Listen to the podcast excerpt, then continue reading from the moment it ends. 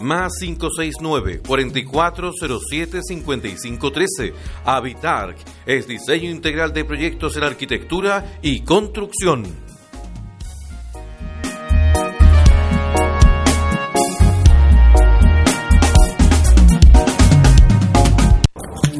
Control de plagas o X. No usamos elementos tóxicos, no dañamos el ecosistema, somos expertos en flora y fauna Trabajamos en minería, hoteles, restaurantes, áreas verdes y residencias particulares. Contamos con ISO 14001 y 9001. Resolución sanitaria al día. Decreto 157, Ley de Sanitización 18001. Contáctese con nosotros al teléfono más 569 81 29 0806. Control de plagas o X es sinónimo de seguridad y prevención.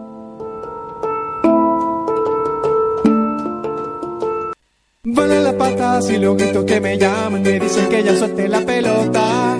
Vamos a perder y ya suena la campana, vamos uno abajo, tengo que intentar hacer un gol. Perfecto, pa' colocarle y de repente te apareces en el fondo. Les damos la bienvenida a Diario Mural un espacio de encuentro. En Diario Mural podrás escuchar anécdotas, recuerdos, reflexiones, opiniones, arte, música y toda la diversidad de nuestras escuelas. Aquí comienza Diario Mural. Bienvenidos.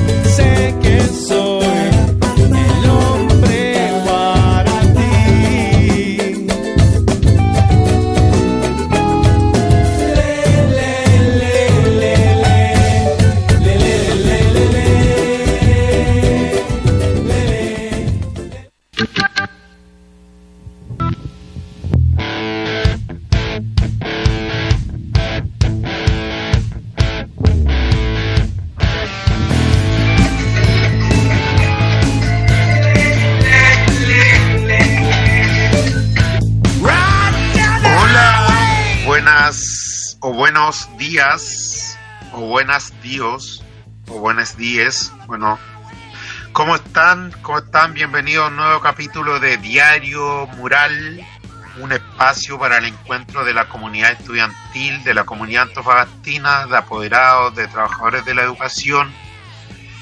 Eh, en esta oportunidad teníamos de invitada a la profesora Patricia Lagos, UTP de básica, pero tiene problemas para entrar, para de conectividad bueno, los pormenores de la conexión digital, ¿qué le vamos a hacer?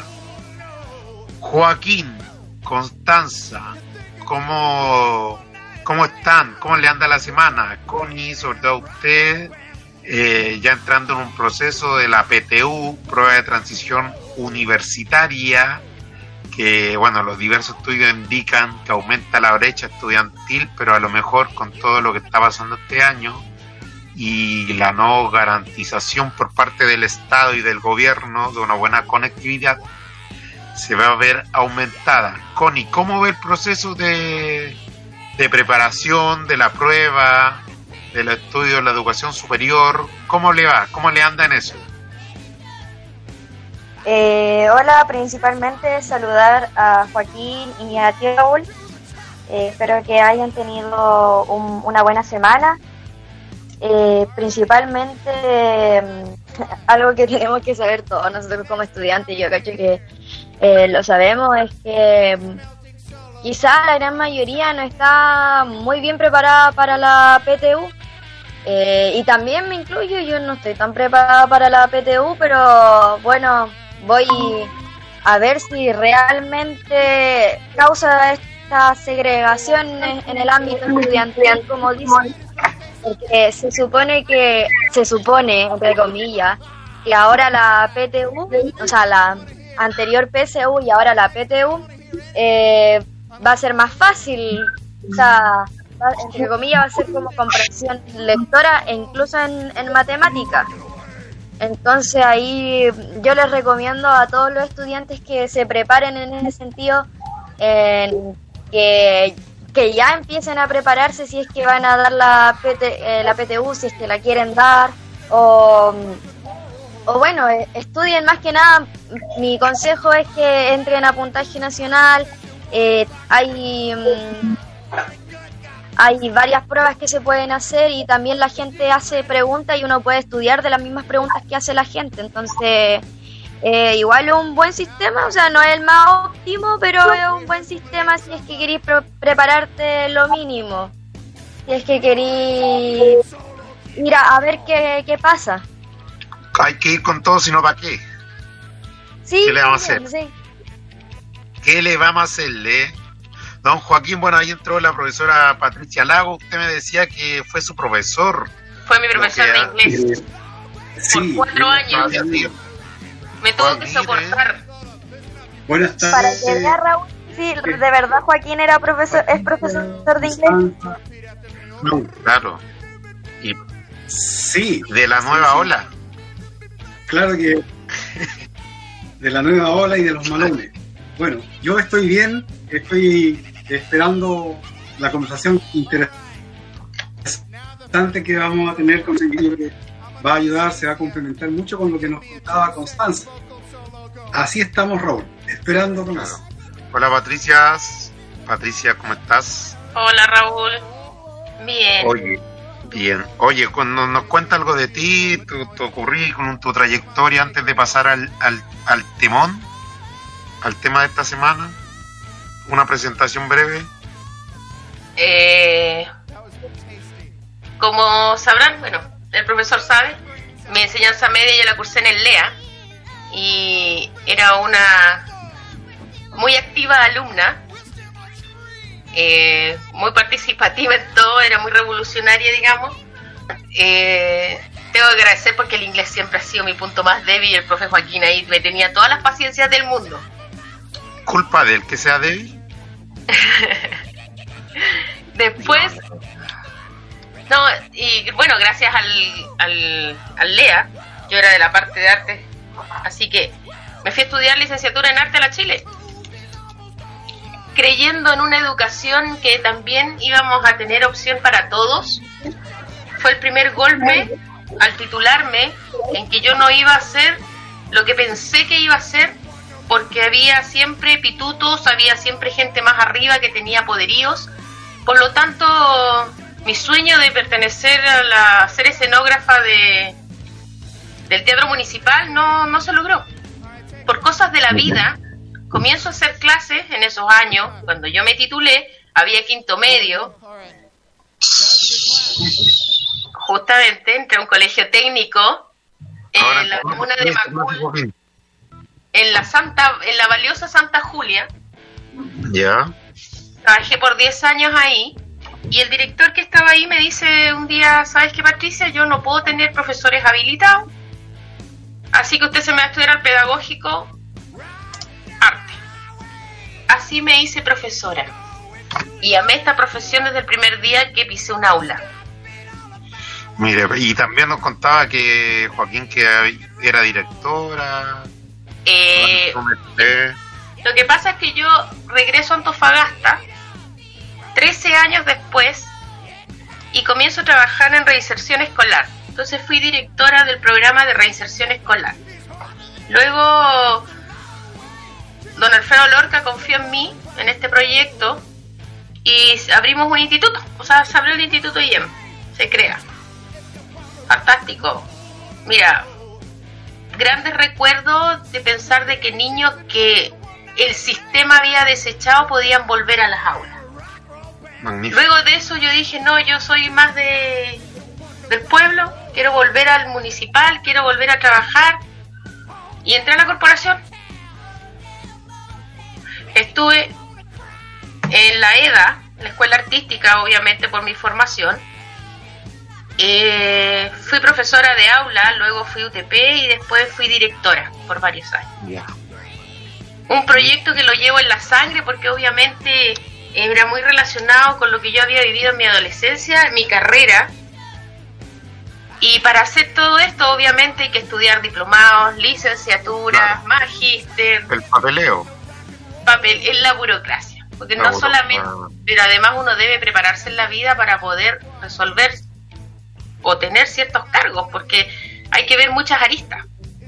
Claro, pero antes y ahora, y ahora en esta, en este momento, yo cumplo la función de UTP básica de un liceo y todo lo que se generó el año pasado con el estallido social ahora nos hace mucho, mucha realidad. La desigualdad que existe. la falta de oportunidades. Sí. Ahora se hizo latente que la educación es para uno y no para todos. No es un derecho garantizado. Es un derecho garantizado bajo la Constitución. O el acceso está garantizado. El acceso, pero la cobertura en estos tiempos de pandemia no ha sido así. Sí, es verdad. Oiga, eh, Patricia, Pati, ¿la puedo tutear? Eh, Por supuesto. Mira, antes de ir al tema, pero me llama una, una reflexión con todo lo que esto pasa, el estallido y, en la burocracia de, de como entre comillas escalar a, director, ocupar esa responsabilidad de UTP, llama la atención que Gabriela Mistral no tuvo que hacer ningún curso para ser directora ni inspectora, y que de México la llamaron para encabezar la, la revolución educacional de Vallejo.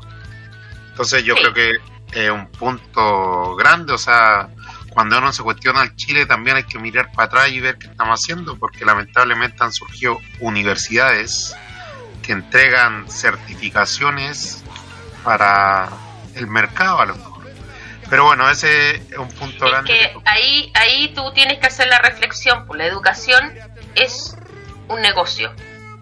Porque si ahora se te pide tanta exigencia es porque le tienes que pagar a las universidades un diplomado, le tienes que pagar una licenciatura, le tienes que pagar un magíster para poder optar a... Es un negocio. Sí, es verdad. Piensa que las carreras antes duraban, la, la pedagogía duraba cuatro años. ¿Por qué la subieron a cinco? ¿Ahora los profesores salen mejores que nosotros? Peores a lo mejor. O sea, no sé, Joaquín nunca Pero un año más de gasto universitario. Si así, por eso te digo, en estos años que uno lleva y que ya son hartos años, uno se da cuenta que cada vez la educación se ha transformado en un negocio. Y el que tiene para pagar obtiene lo mejor. Y el que no, así no debería ser. Claro. Oiga, y como estamos aburridos de estos temas, vamos a escuchar la primera tanda musical de un tema que se estrenó hoy en las redes sociales. Se llama el tema Aburrido. Es una composición entre Quilapayún, Intimen Histórico, algunos, y Pablo Chile. Así que vamos con ello y volvemos. Joaquín, guarde la pregunta ahí, que no se lo olvide. Sí, tengo lista la pregunta, Patricia. Vamos a la No, te voy a preguntar por, hoy en las redes sociales. Se llama un poquito del, del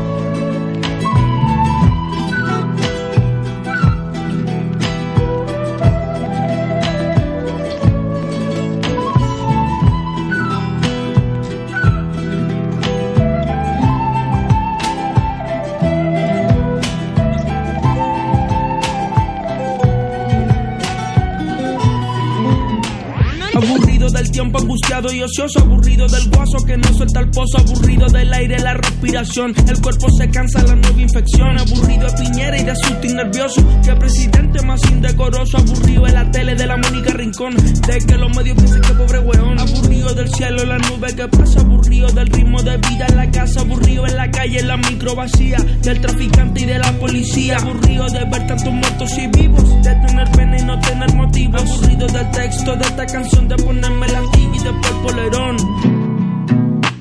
Aburrido sin ganas de mí ni nosotros. 120 días sin saber de los otros. Aburridos del río, de que corten el pasto, le pasen la maquinita. Nunca nato aburrido del libro, del Netflix, su serie. Aburrido, gallaqueando, durmiendo en la intemperie. Aburrido del clima, ojalá que no llueva por toda esa gente que vive en cueva. Aburrido del virus y la concha de tu madre, del Espíritu Santo, del Hijo del Padre. Político neto es igual al mafioso, la guacha bonita y los giles fumosos. Aburrido de todo, existe o no existe. Aburrido del no norte, del sur está lista. Ando por pasillo, cruza el comedor, atraviesa la cocina, ando con el show.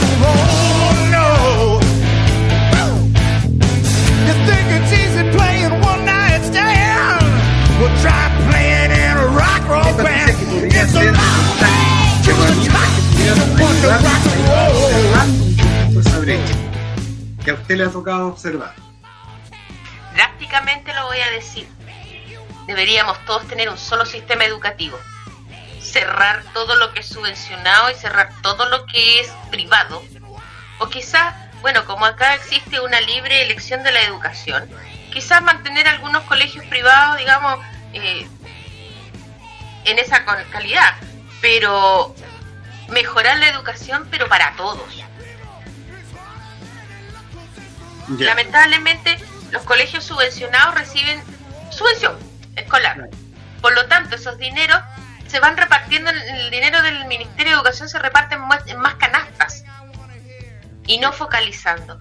Al profesor se le ha dejado, además, de perfeccionar. Los perfeccionamientos corren por gasto propio del docente y si ya no tiene una remuneración que le permite vivir holgadamente, difícilmente va a poder costear la educación o una, un perfeccionamiento por parte de él.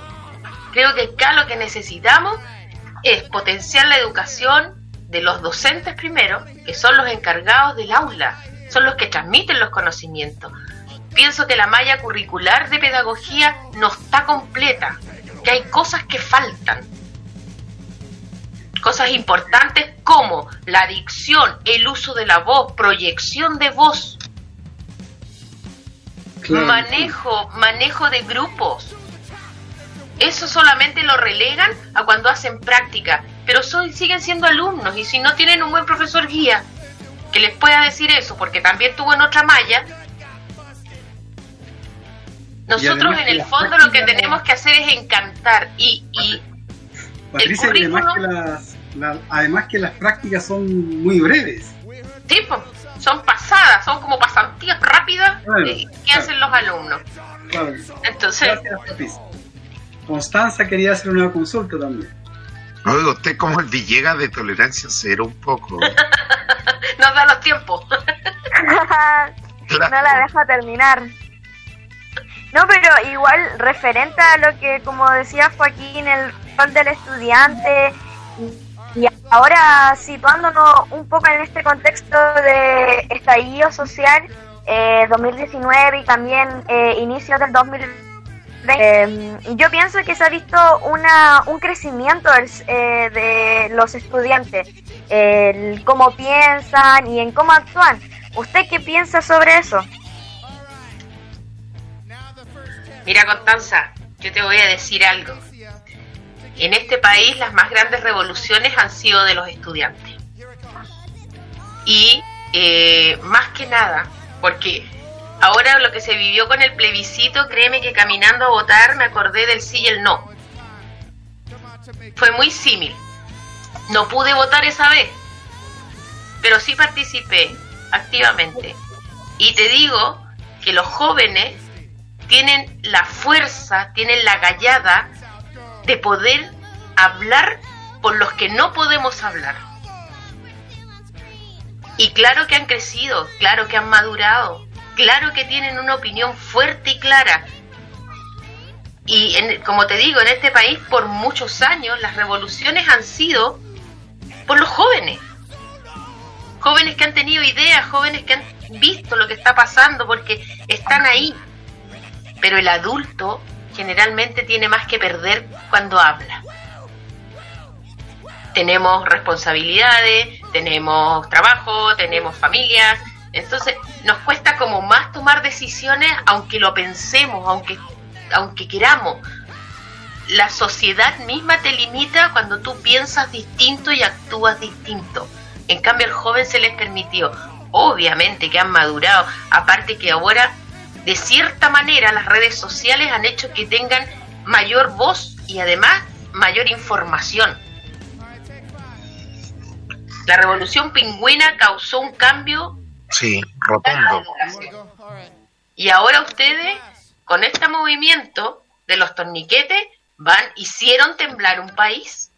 Hicieron, un, hicieron que se hiciera un plebiscito Sí, Y yo creo que ni siquiera ni siquiera un país, sino que al mundo entero llegar desde saltar un torniquete hasta una marcha de más de un millón de personas y una, una situación histórica para, para todo el mundo. Porque nunca Sí. se había visto una marcha de un, más de un millón de personas. ¿no? Y, y se unieron muchos pensamientos. Sacaron las voces Claro. muy cosas y sacaron a la luz y nos están haciendo darnos cuenta que este país ya cambió. Y no podemos seguir con las mismas políticas que teníamos o los mismos pensamientos, ni siquiera en los colegios, ya tenemos que cambiar. sí. Oye. Ejemplo, yo jamás, jamás en la vida he estado de acuerdo con los uniformes. Imagínate, soy profesora, ¿podría decirlo en algún momento? Nunca. Ojalá no la estén escuchando porque. no, pero. Se hace difícil. Oiga, Se hace muy difícil, po, Sí, porque yo no creo en eso, yo creo en la persona, en la individualidad, que cada ser es único e irrepetible. ¿Por qué le ponemos el mismo uniforme? Claro, antes era por el asunto de- del dinero, pero ahora sale más caro incluso mantener un uniforme que, que comprar una polera, eh, no sé, por ropa americana, Feria de las Pulgas, cualquier cosa. Claro. Oiga, Pa- Patricia, usted que es UTP básica y en esto Chile cambió y que sobre todo a los niños que es más complicado estar quieto frente a una pantalla y todo lo que lo que conlleva esto, porque siempre hablamos del aspecto de media y todo esto. ¿Cu- cu- cu- ¿Cuál cree usted que es el principal perjuicio a la infancia y a la niñez que ha entregado esta imposición de educación remota pero sin garantías y a lo mejor sin, bueno, el nuevo al final, bueno, a lo mejor eso puede tener una, una merma, pero pensando en proyección para el otro año, a lo mejor que vamos a volver medio cojo, semi, ¿cuál usted cree, cómo, cómo podríamos mejorar esta situación? ¿Cuáles son los errores, sobre todo, que para enseñanza básica deberíamos aprender y no repetir en la educación remota que, que yo creo que se va a seguir sosteniendo por lo menos hasta la mitad del otro año. No sé cómo lo ve usted. El plan retorno es difícil, porque estamos hablando, otra vez, estamos hablando de financiamiento. Sí, Estamos hablando de que cada, el Ministerio de Educación dice que cada establecimiento, cada sostenedor debe hacerse cargo de los EPP, tanto de los estudiantes como para los... eh, por lo tanto, es un gasto enorme que no creo que esté nadie incapaz de hacer, para empezar. Así que el plan retorno yo lo veo como difícil en ese aspecto ya. de recursos. Segundo, los niños pequeños, si bien ellos están conectándose más que los, los de la media, tienen mayor retroalimentación, tienen mayor responsabilidad, sabemos porque es el apoderado el que está detrás. Sabemos también que neuron, vía neurológicamente Ya. el niño ha cambiado su estructura. Sí, Nosotros en los niños tenemos, eh, desde niños se les crean a todos los seres humanos estructuras mentales. La estructura mental es ir al colegio, compartir con sus compañeros, tener un profesor delante que se mueve, salas que están decoradas, ¿cierto? Lúdicamente, para fortalecer aprendizaje, y eso cambió. Tengo delante la clase presencial una persona de porte humano que yo miro hacia arriba como niño. Claro. Y esto cambió a mirarlo de frente y de 5 por 5 centímetros. Buen punto ese, no, no lo veía así. Por supuesto, y la estructura, la primera socialización de convivencia, tolerancia, es el aula. Sí. Y eso es lo que, ¿cómo, ¿cómo recuperamos eso si no volvemos a la presencialidad? Las clases pueden mejorar, mira, yo he visto sacrificio de profesores aprendiendo a hacer cápsulas, a hacer eh, cómics, a hacer muchas cosas en básica para poder mantener cautivo, entre comillas, el público, que son los niños. Claro. Pero va a faltar en esta generación, sobre todo de los más pequeños, te hablo de primeros y segundos básicos y transición. Lo que te digo, la estructura mental, social, de ir y compartir en un colegio, compartir en un liceo, compartir en la escuela. Sí, es verdad. Verdad, buen, buen punto el de la socialización. Por Que- supuesto. Se Dime, olvida. ¿dónde, ¿dónde la primera parte donde tú aprendes cívica, educación cívica, es en el colegio?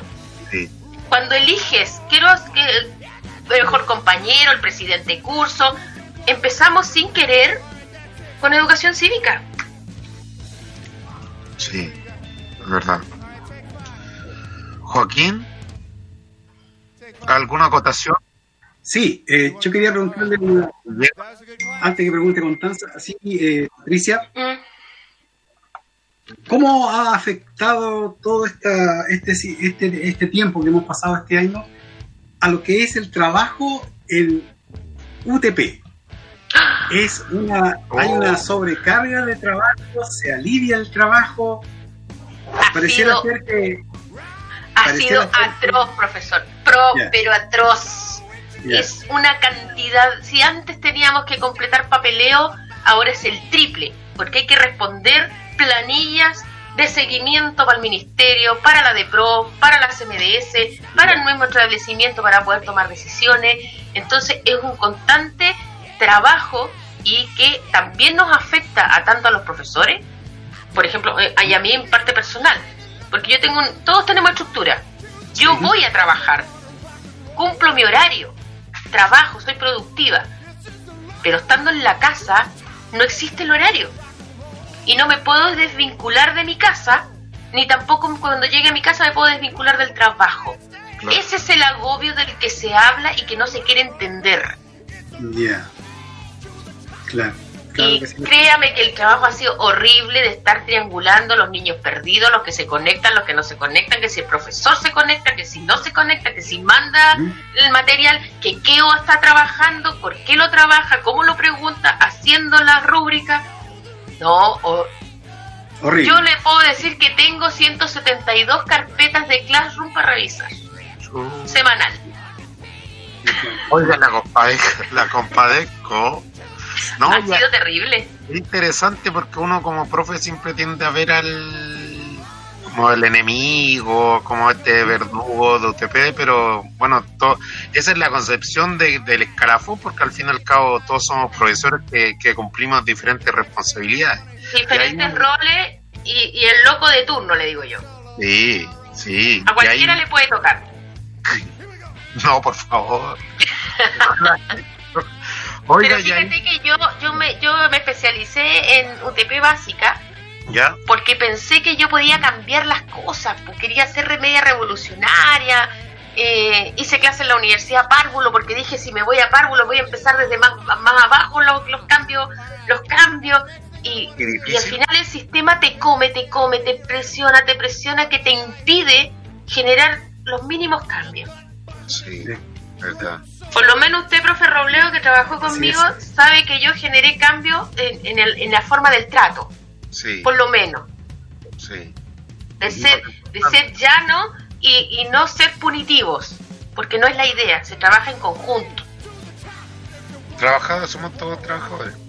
Oiga, y ahí Constanza, ¿cómo para ir cerrando esta sección? Bueno, Pati, si quiere se queda, estamos con siguiendo con una bailarina que, que no sé si va a llegar o si no eh, le da o no, pero Connie, ¿cuál Llegó. llegó? Mm. Llegó, mire, no la veo, Sí, invisible, un, troyano de esto de internet. Ujú. Oiga, Connie, ¿cuál es tu apreciación respecto al trabajo de UTP? ¿Algo que quiera reflexionar? Bueno, muchos puntos ahí. ¿Cómo ven los estudiantes al, a la unidad técnica pedagógica? Sobre todo un UTP Yo la verdad es que... que eh, yo la verdad es que no tenía mucho conocimiento sobre el trabajo que realiza la, eh, la UTP, o sea, que como que pero mm, ahora yo creo que como dice acá nuestra invitada, el trabajo se ha triplicado por el tema de que los niños no entran a clase, qué pasa con ellos, y quizás sea mucho más complicado en enseñanza en enseñanza básica porque eh, los niños tienen que ir a clase pues porque también es parte de su formación.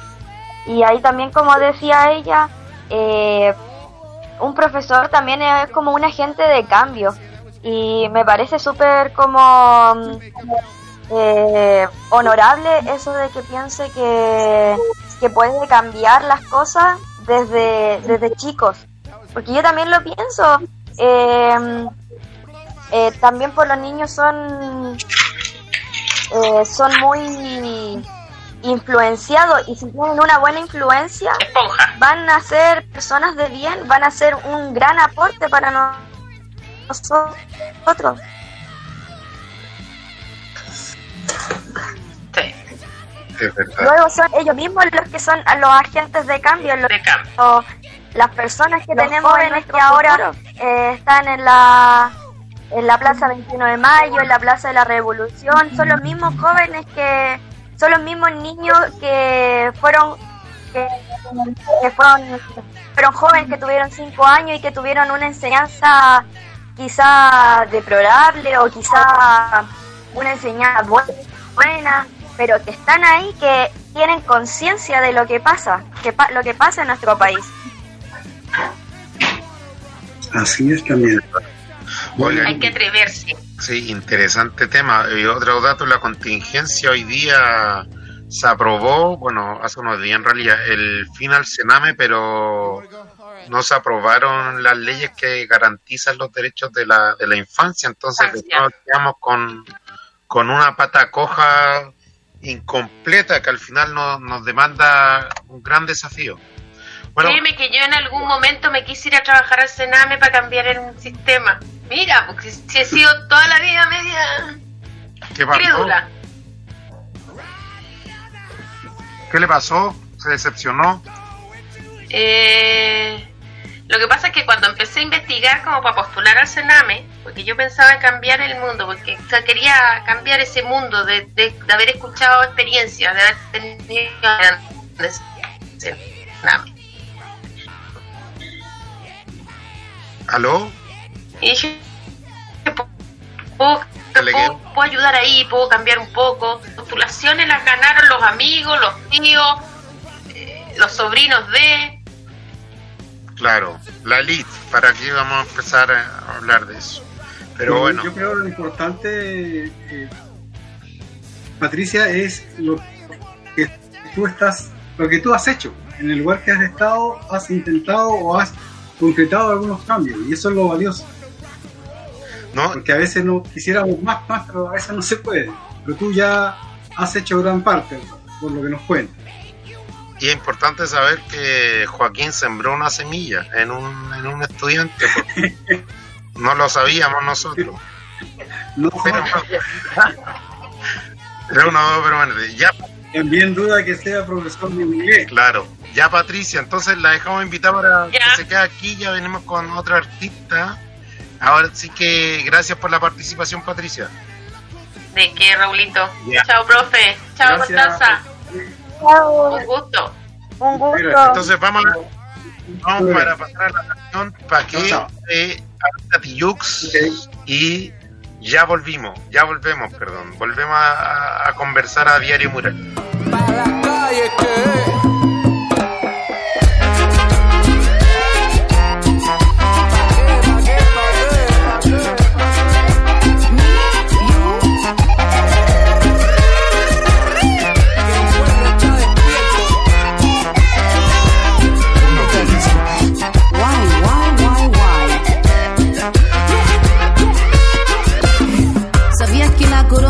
ser buena persona? Ministro, perdone la palabra, pero incomoda. Cambia de actitud.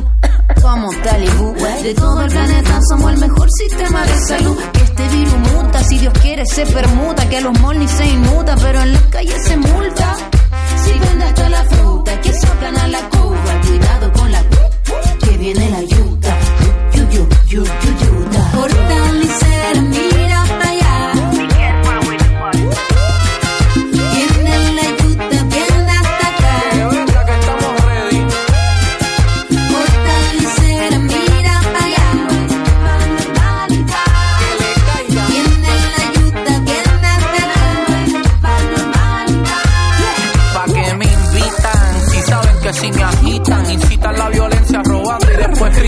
Desde los New Yorkers hasta mi gente de Chile, que se cuide el gobierno antes que los aniquiles. Somos miles, ya cansados del maltrato, de sus mentiras y atracos, de los puercos y de los pacos. Saquen cucharas y platos, ya pónganse los zapatos, que hasta el más hipocondríaco está listo para luchar hace rato. Pa' la calle. ¿Pa' qué me invitan? Si saben cómo me pongo, me conocen en el fondo. Yo no sigo protocolo, invitan al bailongo. ¿Pa' qué, pa' qué, pa' qué me invitan? Si saben lo que yo opino, lo que opino, yo lo rimo pa' que se me invitó.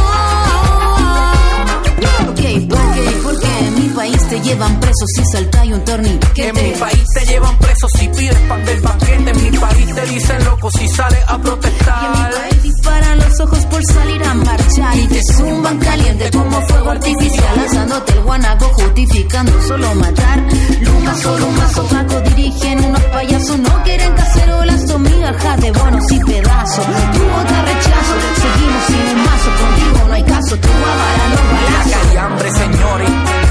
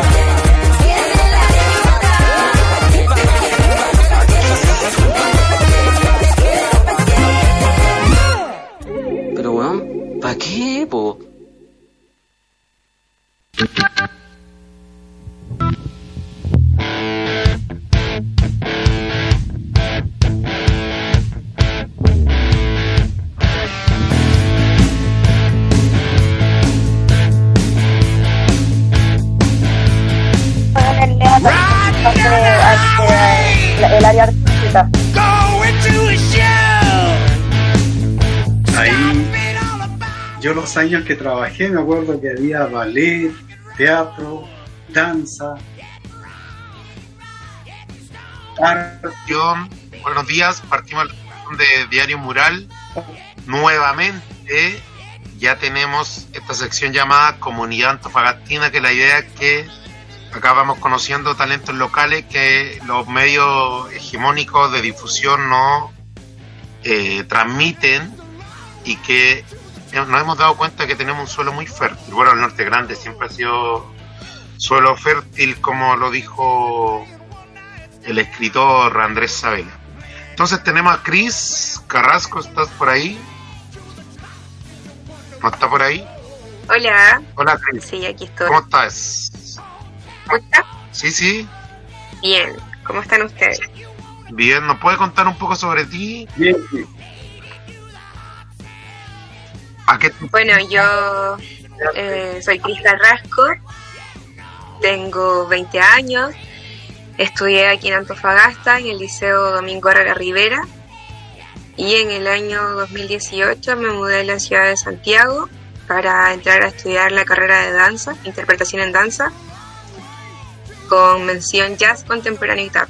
Y actualmente estoy en el tercer año de carrera. Me, desempeño allá como profesora de danza y como bailarina en una compañía folclórica. Y también en una compañía de ballet de La Pintana, en Santiago. Mira, y oye, Cris, antes de pasar a, la, a lo más que hace ahora, eh, ¿cómo empezó tu, tu interés en el arte, por la danza? ¿Cómo fue la decisión de irse a Santiago y por qué irse a Santiago y no seguir acá en esta época que el centralismo es real, allá hay más oportunidades, más campeonatos? ¿Cómo, cómo es eso? Bueno, en general en mi vida siempre había estado de alguna u otra manera ligada a la danza. Desde muy niña comencé bailando en academias de colegio, que era lo que brindaba en aquel entonces la corporación, pero siempre era por tiempos breves. De alguna u otra forma las academias se iban renovando, entonces me quedaba como con el gusto un poco en el aire, quería más y empecé a buscar op- opciones aquí mismo en Antofagasta y bueno, no eran muchas en realidad y opté por entrar a la que en aquel entonces era la Escuela de Ballet de la Casa de la Cultura. Y bueno, ahí me mantuve aproximadamente ocho años. Luego de eso era tan grande mi pasión por la danza que quería profesional, profesionalizarme en el tema, pero lamentablemente aquí en la región no, no es muy, muy grande el campo y no, no está tampoco la carrera en ninguna universidad ni ningún instituto. Entonces es por eso que, que me di la oportunidad. Disculpa, Que no es valorado acá el arte. Y cae la posibilidad que... exacto, no es valorado. Connie, Patricia también, que artista.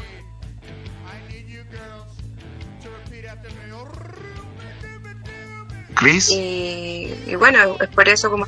Sí, dígame. se perdió. Oiga, no, contaba entonces que se fue para Santiago porque había más, más espacio para el desarrollo de, de la danza. Sí. Entonces, como les seguía diciendo, por eso es que opté por irme a Santiago. Y bueno, hoy en día estoy estudiando con la maestra Karen Connolly. Es australiana.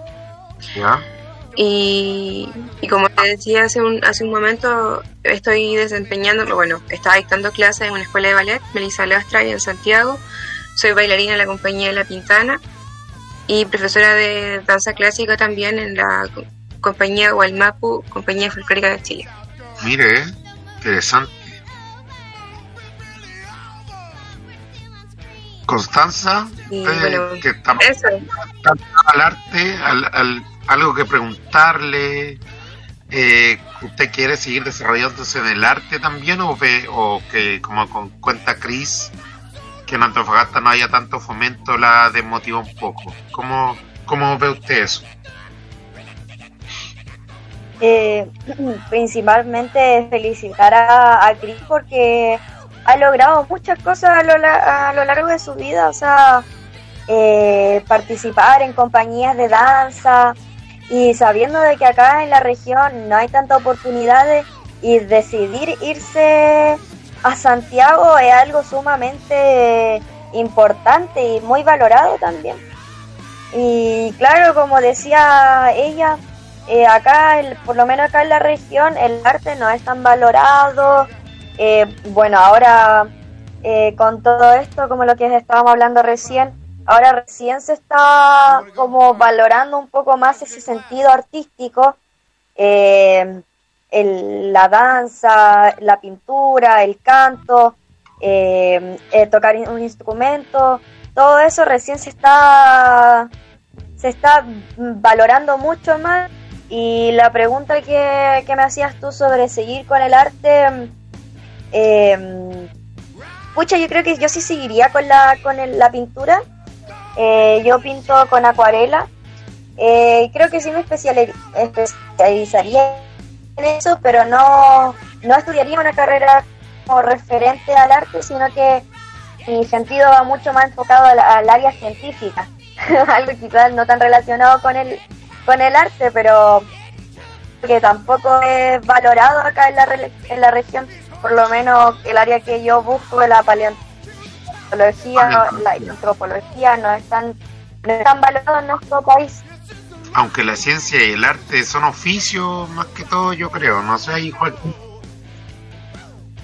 de la paleontología, dices tú, a lo mejor más de alguna vez, bueno, que ahora tendrás que hacer un, diseño, no sé, se me ocurre. Bueno, yo quería también, bueno, saludar nuevamente a Cris y hacerle eh, una pregunta, de acuerdo a lo que ella nos ha contado. ¿Cómo ha sido, Cris, la experiencia que tú has tenido en la Pintana? Que por lo que yo sé no es, es una población bastante popular, y a veces hay prejuicio de que la mayoría, si no todas las personas de algunos sectores son muy, muy alejadas de la cultura, en este caso de la danza. Sí, mire, en ese sentido la verdad es que yo creo que depende mucho de, eh, de, cada uno como individuo, primeramente de acercarse y aceptar la oportunidad de pertenecer a una compañía como, como la de La Pintana porque está ubicada en un sector quizás no muy concurrente allá en Santiago, quizá está mm, mal visto, un poco marginal por lo que se dice, ¿no? Pero gracias a, a Dios el director de, La Pintana, que es don don Alejandro Urbina eh, ha prestado las instancias para que se desarrolle y se desenvuelva el arte y sobre todo darle la oportunidad a mucha, a mucha juventud que se encuentra en ese sector de Santiago que no tiene quizás los recursos para alcanzar eh, la misma educación artística que podemos tener nosotros, que quizás estamos un poco más cercanos hacia el centro, hacia los sectores altos de Santiago, etcétera.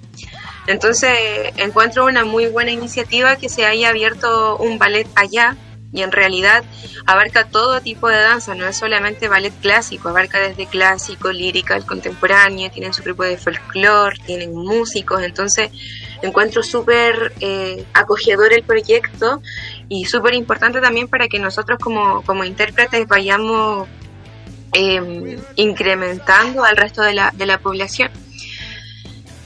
Y con respecto a, bueno, escuché hace un, ratito eh, que quizás el arte no estaba, estaba más como oficio y no tanto como profesión. Yo creo que esa visión tiene que empezar a cambiar desde nosotros mismos los ciudadanos, porque precisamente no se valora el arte quizás aquí en el norte, porque todos tenemos, o la mayoría tienen esa visión de que el arte está solo ahí, pequeño, en un rinconcito como un oficio, pero puede llegar a ser una gran profesión. Y creo que varias de, al menos allá en Santiago conozco varios antofagastinos que se están desarrollando en eso y, y es con la esperanza obviamente de que, de que la cultura y el arte crezca, sobre todo acá en el norte que está un poco, un poco apagado. Escuelas se están dando, se están dando las instancias. Eh, el año pasado yo estaba trabajando en una escuela de ballet aquí en Antofagasta y bueno, se dio la oportunidad que conjunto con, con otras chicas fuimos a representar a Chile a una competencia continental en la ciudad de Panamá y adquirimos 20 trofeos y dos premios especiales. Y eso eh, fue un, creo yo, un impulso súper grande para la región. Sin embargo, creo que casi, casi, casi nadie se enteró porque, claro, la cultura está tan pequeña y tan aislada acá que esas cosas no, no son noticia, quizás como, como, como otras cosas, ¿no? Entonces, en ese sentido, creo que hay que hacer un llamado de atención a todos para abrir un poco más la mente y creer más en nuestros jóvenes y en, el arte. Sí. Oiga, no, solamente para aclarar, eh, en lo personal, eh, yo no hago esa separación, separación jerárquica entre profesión y oficio. Yo creo que en el sentido más conceptual de que un oficio es algo que se está hace día a día, lo decía en eso. Ahora creo que no creo que ningún oficio es, menos que una profesión. Incluso lamentablemente tener este sistema es así, pero en el fondo no. Oiga, Cris, eh, ya para ir cerrando dos cosas. Me gustaría que, me, que nos contara en realidad si está armando alguna puesta en escena, qué proyecto tiene en mente, eh, como compañía o como, como ser individual. Y otra, si a ti te preguntaran qué es la danza, ¿tú cómo la definirías? Mira, primero en cuanto a los proyectos, gracias a Dios tuve la oportunidad el verano pasado de levantar una escuela de verano solamente por curso de verano, pero la verdad es que nos fue bastante bien, logramos recolectar hartas alumnas y fue un proyecto que quedó en pausa, sí, que pensaba retomar este año, pero producto de pandemia, bueno, se tuvo que, parar. Pero estamos trabajando para poder llevarlo a cabo eh, el próximo año y ya levantar algo, algo aquí en Antofagasta para que los jóvenes y sobre todo las pequeñitas se vayan formando desde ya con esta disciplina que es tan hermosa. Y segundo, ¿qué es la danza? A ver, yo creo que, como bien dice mi maestra, Karen Connolly, es la más compleja y la más bella de todas las artes, porque hay que estar en un constante estudio y en un constante trabajo en el día a día. Uno no puede dejar de bailar, quizás tiene que limitarse a algunas salidas, algunos gustos, tiene que dedicarle mucho tiempo, mucho entrenamiento. Entonces, uno cuando se entrega al arte en general, pero sobre todo a la danza, tienes que dedicarle toda, toda tu vida, todo tu día. Entonces, para estar en esto realmente tienes que amarlo mucho y ser muy apasionado. Eso, eso para mí es la danza y, yo creo que... ¿Cómo? Que me refiero muy, muy sacrificado porque hay un grado de compromiso corporal importante desde el hecho de, las puntillas, bueno, los, zapatos que usan, la indumentaria. Me imagino que igual hay un compromiso corporal fuerte. Claro, claro que sí, de todas maneras, uno tiene que tener ciertos cuidados con su cuerpo porque básicamente es nuestra herramienta de trabajo. Entonces tiene que tener cuidado de no lesionarte, de hacer un buen calentamiento, de no estar de repente eh, con un piso malo, ocupar un, calzado correcto, tener un peso adecuado, un entrenamiento constante. Entonces es mucho, como te digo, hay que dedicarle tu vida de lleno a esto, pero, pero nosotros lo hacemos con mucho amor porque es lo que nos apasiona y, y es, como, como te digo, nuestra herramienta de trabajo y lo que nos llena. Bueno, Bien, bien entonces. Connie, Joaquín, ya, ya tenemos que despedirnos, pero algo para cerrar desde su, desde su parte. Constanza. Eh, de mi parte, solamente decir de que me acuerdo de las palabras de una compañera que también estudia danza en el liceo y ella calificó, o sea, definió su, su arte, su danza, como la manera que tiene ella de expresar con su cuerpo lo que siente. Ella expresa lo que siente a través de la danza. Sí. Yo lo que podría, lo que yo agregaría, eh, Chris, la felicito porque realmente usted ha dicho muchas cosas que son ciertas, entre, es, entre ellas cuando usted nos menciona de su triunfo suyo y de sus compañeros en Panamá. La otra, eh, semanas atrás tuvimos la visita de, también de un joven, también de su liceo, que hace Big Box y ha sido también campeón en otras partes y no es noticia como usted, lamentablemente. Pero la felicito. Qué bien. El bajo pueblo Muchas, muchas gracias. El bajo pueblo marginado. Ya. Oiga, Cris, mucho, muchas gracias por participar. Esta plataforma está totalmente abierta cuando tenga algún proyecto, algo, algo que contar, que, que quiera transmitir. Bienvenida sea. Ahí avisa, se comunica el número porque ahora tenemos un WhatsApp que nos pueden escribir. Así que Joaquín, Connie, Cris, muchas gracias. Muchas gracias, a ti por la invitación y por este espacio. Claro. Eh, gracias, Connie. Chao. Gracias, Joaquín. Nos estamos viendo. Constanza. Chile, arriba Chao. Chile. Hasta el otro viernes. Ya. Chao. Adiós, cuídense.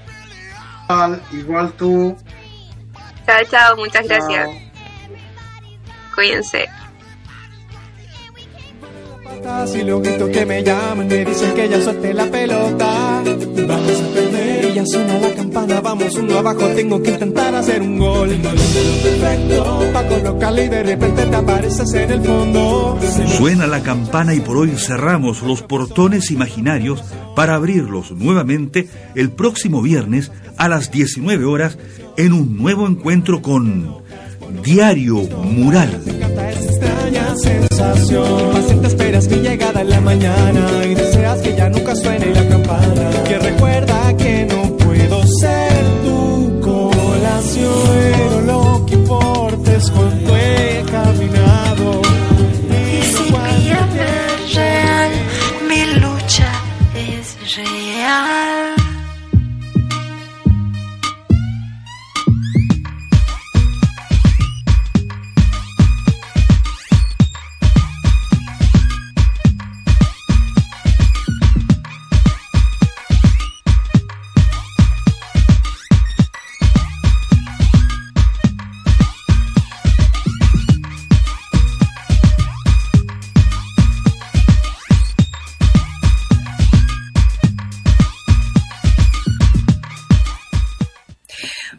Buenas noches a todo nuestro público querido, eh, querida también. ah.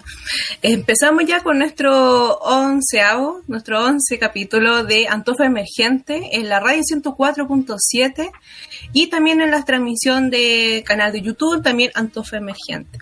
Como siempre tenemos muchos temas que hablar, eh, ha pasado muchas cosas dentro de esta semana y sobre todo acá en este espacio tenemos harto que hablar, que opinar y también igual demostrar esencialmente con un entrevistado que es también de nuestra región.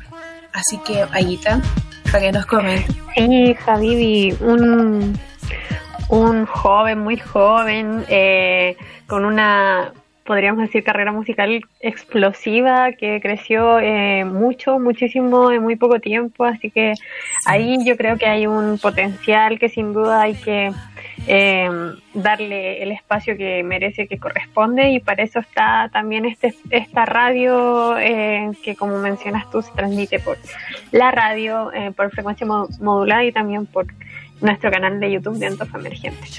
Em, además, hay hartas cosas que mencionar que sucedieron en esta semana tan, no sé, caótica con la elección agitada. Unidos, muy agitada. Eh, la acusación constitucional contra el ministro del Interior, una persona eh, defensora eh, históricamente de la dictadura cívico-militar de Pinochet, defensor eh, de Colonia Dignidad, de los pedófilos y así que todo, toda la basura que uno se puede imaginar, así como lo repudiable de una persona está personificado en él. Así que avanzó un poquito así como fue como que a cambio de, de la, la acusación anterior contra Chadwick, eh, que fue que se perdió, ah, bueno, como que a cambio de eso ahora se, se avanzó en esta acusación contra, Pérez, el ministro Pérez, ex ministro, porque renunció. Claro. Y, sí, por eso, y bueno, también es importante hacer un repaso sobre los avances que han habido en torno a la composición de la constitución, de la convención constitucional, eh, particularmente respecto a los escaños reservados para los pueblos originarios. Y afrodescendientes, tribal, Y afrodescendientes. Así es.